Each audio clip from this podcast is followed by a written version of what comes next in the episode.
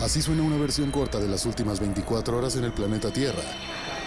La conversación del mundo, aquí, en el Brief, con arroba el Che Arturo.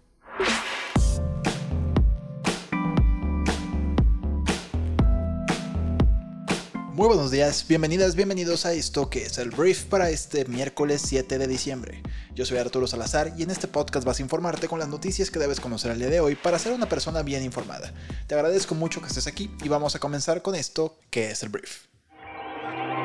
Arranquemos y vamos a empezar hablando de nuestro país, México. Porque mira, el día de ayer el presidente de México ya lanzó el plan B para modificar los estatutos del Instituto Nacional Electoral. En estos momentos que estoy grabando, los diputados federales de nuestro país le están haciendo un poquito al cuento y están intentando debatir la reforma que los partidos de oposición dijeron que van a rechazar, pero mira, ahí están haciéndole un poquito al teatro. El PRI el día de ayer ya dijo por conducto de su presidente nacional, Alito Moreno, que no iban a pasar la reforma electoral que propone el presidente de México y también ayer mismo entonces, como va a ser rechazada esta propuesta, hay un plan B del gobierno federal para hacer ciertas modificaciones no tan profundas, pero que sí van a afectar sobre todo al Instituto Nacional Electoral.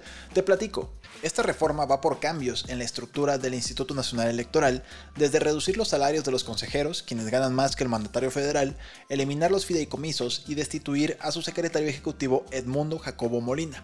La propuesta de AMLO, entregada ayer por el secretario de Gobernación Adán Augusto López a la Cámara de Diputados, establece que las remuneraciones que reciban los consejeros electorales por el desempeño de sus funciones no podrán justificar la excepción de especialización o trabajo técnico calificada para rebasar el límite establecido en el artículo 127 de la Constitución, es decir, el salario del presidente. Hoy en día un Lorenzo Córdoba dice, a ver, es que yo tengo ciertas capacidades que nadie más tiene y por eso gano más que el presidente y un amparo y todo lo que tú quieras. Entonces esto elimina esa posibilidad. Además establecen medidas para proteger los recursos públicos relacionados con el proceso electoral. Se obligará al INE a liquidar y reintegrar en el erario los recursos provenientes de dos fideicomisos constituidos para retener recursos públicos y destinarlos a las personas funcionarias del INE. Este dinero, como todos los fideicomisos que han sido eliminados en nuestro país porque el gobierno acusa que están plagados de corrupción, también sería eliminado en el INE. Y sobre este punto del fideicomiso del INE, bueno, dos fideicomisos del INE, ha habido constantes ocasiones en las que Morena ha criticado estos fideicomisos, mientras que el órgano los ha defendido y asegura que su operación es transparente y que son para la protección de los derechos de los trabajadores. Las cuentas ahí están, dice el INE, pero a pesar de todo esto, Andrés Manuel a través de este plan B quiere eliminar estos fideicomisos y que esa lana vuelva al erario público administrado cada año en estos momentos por el partido de Morena. Ahora, la propuesta de reforma electoral también prohíbe a partidos y a candidatos independientes difamar a su gobierno y reduce las sanciones a aspirantes que violen la ley electoral. En el tema de las calumnias, se establece en esta modificación que va a haber infracciones a los partidos políticos por la difusión de expresiones que calumnien a otros partidos y a los gobiernos emanados de ellos, lo cual podría verse como un no puedes criticar al presidente, pero en teoría tampoco el presidente podría criticar entonces a los demás actores políticos de este país. Y a estos cambios se le suma una propuesta que me pareció muy irónica porque se promueve eliminar la cancelación de candidaturas como una de las sanciones a las que puede hacerse acreedor un aspirante o candidato infractor. ¿Se acuerdan del caso del senador Félix Salgado Macedonio, el Tribunal Electoral del Poder Judicial de la Federación canceló su candidatura a la gubernatura de Guerrero por no haber presentado a tiempo el informe sobre sus gastos de precampaña. Bueno, con esta modificación ya no pueden cancelarle la candidatura a nadie, a pesar de que tenga algunas violaciones a la ley electoral. Que ahorita estoy hablando de Félix Salgado Macedonio, pero luego me acuerdo que el INE de hecho estaba sancionando a la jefa de gobierno de la Ciudad de México, Claudia Sheinbaum, por adelantarse algunos meses a empezar a promover su candidatura a la presidencia de México y me pregunto si por ahí va y si nos encaminamos a unas elecciones súper sucias ahora en 2024, porque digo, me queda claro que esta ley aplica para todos, entonces no solamente Claudia Sheinbaum podría hacerlo, sino que todo el mundo estaría un poquito más tranquilo a la hora de violar la ley electoral, lo cual no me encanta. No me encanta que exista la posibilidad y que no pase nada.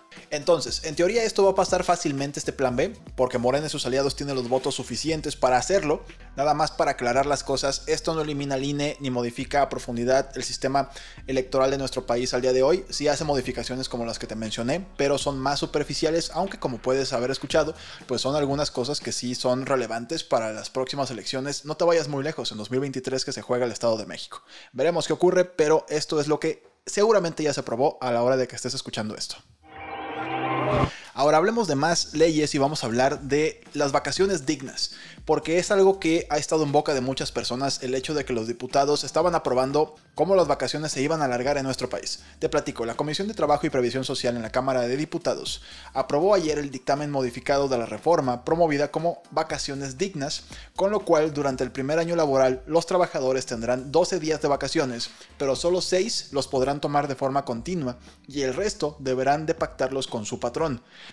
El proyecto fue aprobado y todavía no es oficial. Este dictamen que modifica la Ley Federal del Trabajo deberá ser analizado y votado en el Pleno de la Cámara de Diputados, pero ya tienen el proyecto, vaya. Originalmente, la reforma aprobada en el Senado en noviembre pasado establecía que los días de vacaciones que una persona trabajadora debía tener después de su primer año empleada en una empresa o institución serían de los 6 actuales a 12 días. Sin embargo, la Comisión de Trabajo y Previsión Social emitió un dictamen con cambios al artículo 78 con las modificaciones que fueron aprobadas este martes. Entonces ya teníamos 12 días de vacaciones seguiditas, pero ahora ya no va a ser así.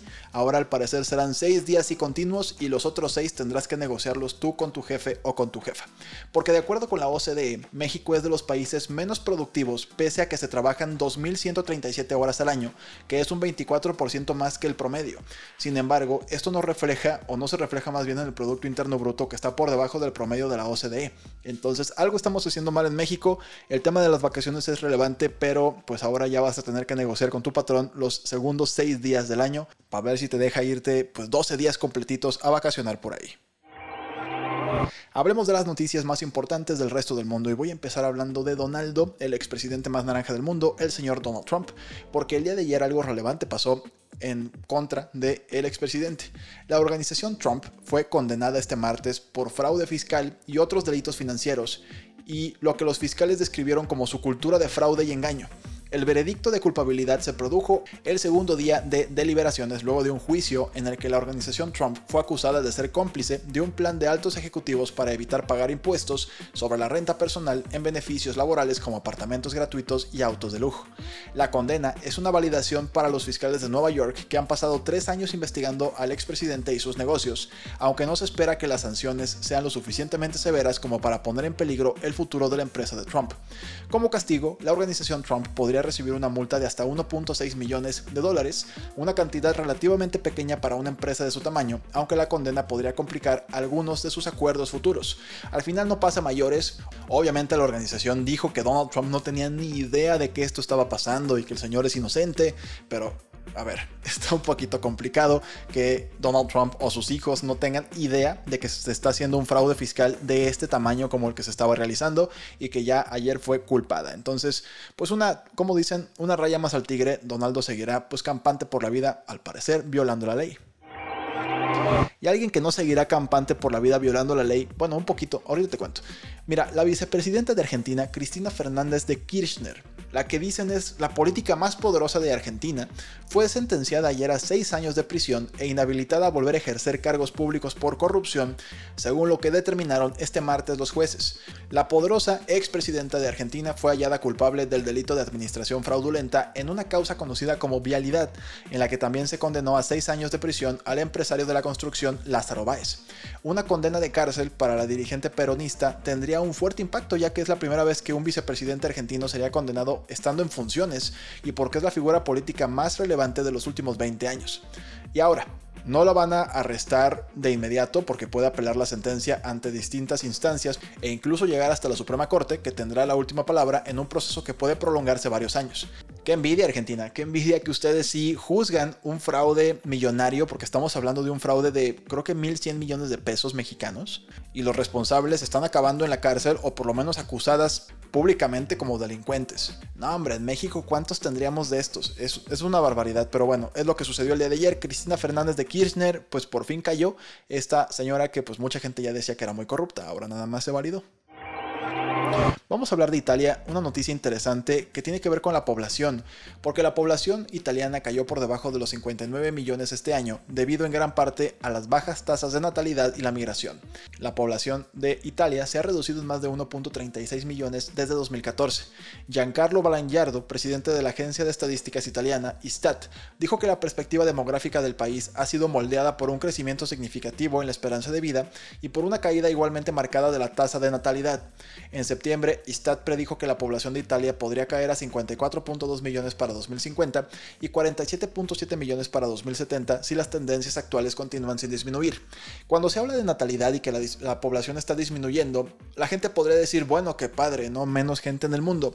El único problema es que muchas veces esto es un gran, gran reto económico Primero porque las pensiones para la gente que está envejeciendo no podrán ser cubiertas tan fácilmente por la gente que está eh, apenas en su vida laboral comenzándola, pues en 20 años esto podría ser un problema para Italia. Y en segundo lugar también no puedes sostener una economía al mismo ritmo si tienes menos población trabajando en la misma. Y es algo bastante simple, imagina que tú generas para México o para el país en el que estés mil dólares al año, es un decir. Entonces, si tuviéramos un promedio en todo el país de mil dólares por persona, dirías, bueno, se juntan 100 mil millones de dólares, ¿no? Por decir algo. El problema es que si disminuye la población, pero se mantiene la producción económica de bienes y servicios por cada una de las personas, entonces el país va a empezar a decrecer económicamente hablando. Lo cual, por supuesto, luego trae beneficios como un tema medioambiental y otras cosas, pero si hablamos de economía, es un reto para la economía de Italia y también de otras partes del mundo. Voy a hablar de una nota que me encantó sobre Francia, porque mira, Francia prohibió volar a las personas si puedes hacer el mismo viaje en tren en menos de 2.5 horas. No va a volar ningún avión de un punto A a un punto B si hay una línea de tren eficiente que te pueda conectar entre estos dos puntos. Este es un agresivo esfuerzo para reducir las emisiones del país. La Comisión Europea aprobó la decisión la semana pasada, fue lo que informó Travel Plus Leisure, y hasta el momento solo tres rutas se han visto afectadas por la prohibición, las del aeropuerto de París-Orly a Nantes, París-Orly a Bordeaux y París-Orly a Lyon. Los legisladores franceses votaron prohibir los vuelos cortos en 2021 como parte de un proyecto de ley climático más amplio que tenía como objetivo reducir las emisiones del país en un 40% desde los niveles de 1990 hasta el año 2030. Y pues ahora ya es oficial, si hay un tren que te pueda llevar en dos horas y media, ya no podrás viajar a ningún lado en avión en Francia.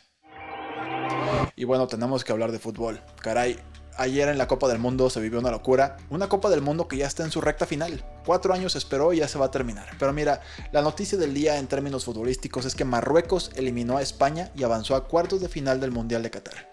En una tanda de penales, el portero marroquí Yacine Bono fue la figura al taparle dos penales a los españoles y el otro se estrelló en el poste para que Marruecos ganara tres goles a cero. En la sorpresa, del caballo negro, como quieras decirle, y no fue una chiripa, ¿eh? o sea, Marruecos defendió como un perro y al final se amarraron al resultado a pesar de que España pues tocaba el balón una y otra vez, muy al estilo de España, pero no pudieron anotar. Y bueno, después se echaron para atrás los marroquíes y en tema de penales ganaron. Ellos metieron sus penales, nada más se falló uno y pues calificaron en este histórico resultado para este país. Y el último partido de octavos de final que se jugó en la tarde de ayer fue entre Portugal y Suiza, que fue un partido de trámite. Seis goles a uno ganó Portugal con un triplete de Gonzalo Ramos, que por cierto bancó a Cristiano Ronaldo que entró hasta el segundo tiempo. Y pues con esto se va a jugar entonces el partido entre Marruecos y Portugal en los cuartos de final que comienzan el día viernes. Va a jugar Holanda, bueno, Países Bajos contra Argentina, Marruecos contra Portugal, Croacia contra Brasil e Inglaterra contra Francia. Se viene lo mejor de la Copa del Mundo, te repito, el día viernes. Hablemos de entretenimiento porque ya se presentó Avatar 2 en Londres previo a su estreno mundial. Es una película que a mí me emociona tanto ver porque cuando vi la primera me, me, gustó tanto esa película, se me hizo tan mágica. Esto fue en 2009, no sé si ya habías nacido, pero yo la vi. Entonces, la película Avatar El Camino del Agua se estrenó como primicia mundial este martes en Londres, días antes de su debut oficial. Avatar 1 se convirtió en la película más taquillera de la historia del cine con cerca de 3 mil millones de dólares en 2009. Trece años después llega este segundo capítulo de la historia de los habitantes de Pandora, que es un planeta a años luz de la Tierra, y la cinta se estrena en salas de cine comerciales de Estados Unidos y México el próximo 14 de diciembre. La película, para que te prepares, tiene una duración de 3 horas y 12 minutos, bueno, después de tantos años, 13 años de espera al menos que sea larga, y bueno, está filmada en 3D y cuenta con un gran despliegue de efectos digitales, al igual que la primera parte. Yo creo que va a ser algo hermoso de ver. No puedo esperar. 14 de diciembre sale Avatar 2. Antes de irme, quiero hacerte una recomendación en Briefy, que es nuestra plataforma educativa que te ayuda a prepararte rápidamente con el mejor conocimiento de negocios del mundo. Y el día de hoy publicamos un libro que resumimos y grabamos en un podcast para ti que se llama Emotional, escrito por Leonard Lodinov. Y este libro te da los mejores consejos que he leído en algún tiempo sobre cómo controlar tus emociones para llevar una mejor vida. Te explica cómo los sentimientos dan forma a nuestros pensamientos y te invito a leer o escuchar este podcast el día de hoy. Y bueno, Briefy es perfecto para personas curiosas, a las que les encanta aprender, personas que están en el mundo ejecutivo o que dirigen una startup o que tienen una empresa, pero que están muy ocupadas y no tienen tiempo para prepararse constantemente. Briefy es una herramienta que te ayuda a expandir tu mentalidad, a liderar con las mejores herramientas y a mejorar tu pensamiento crítico.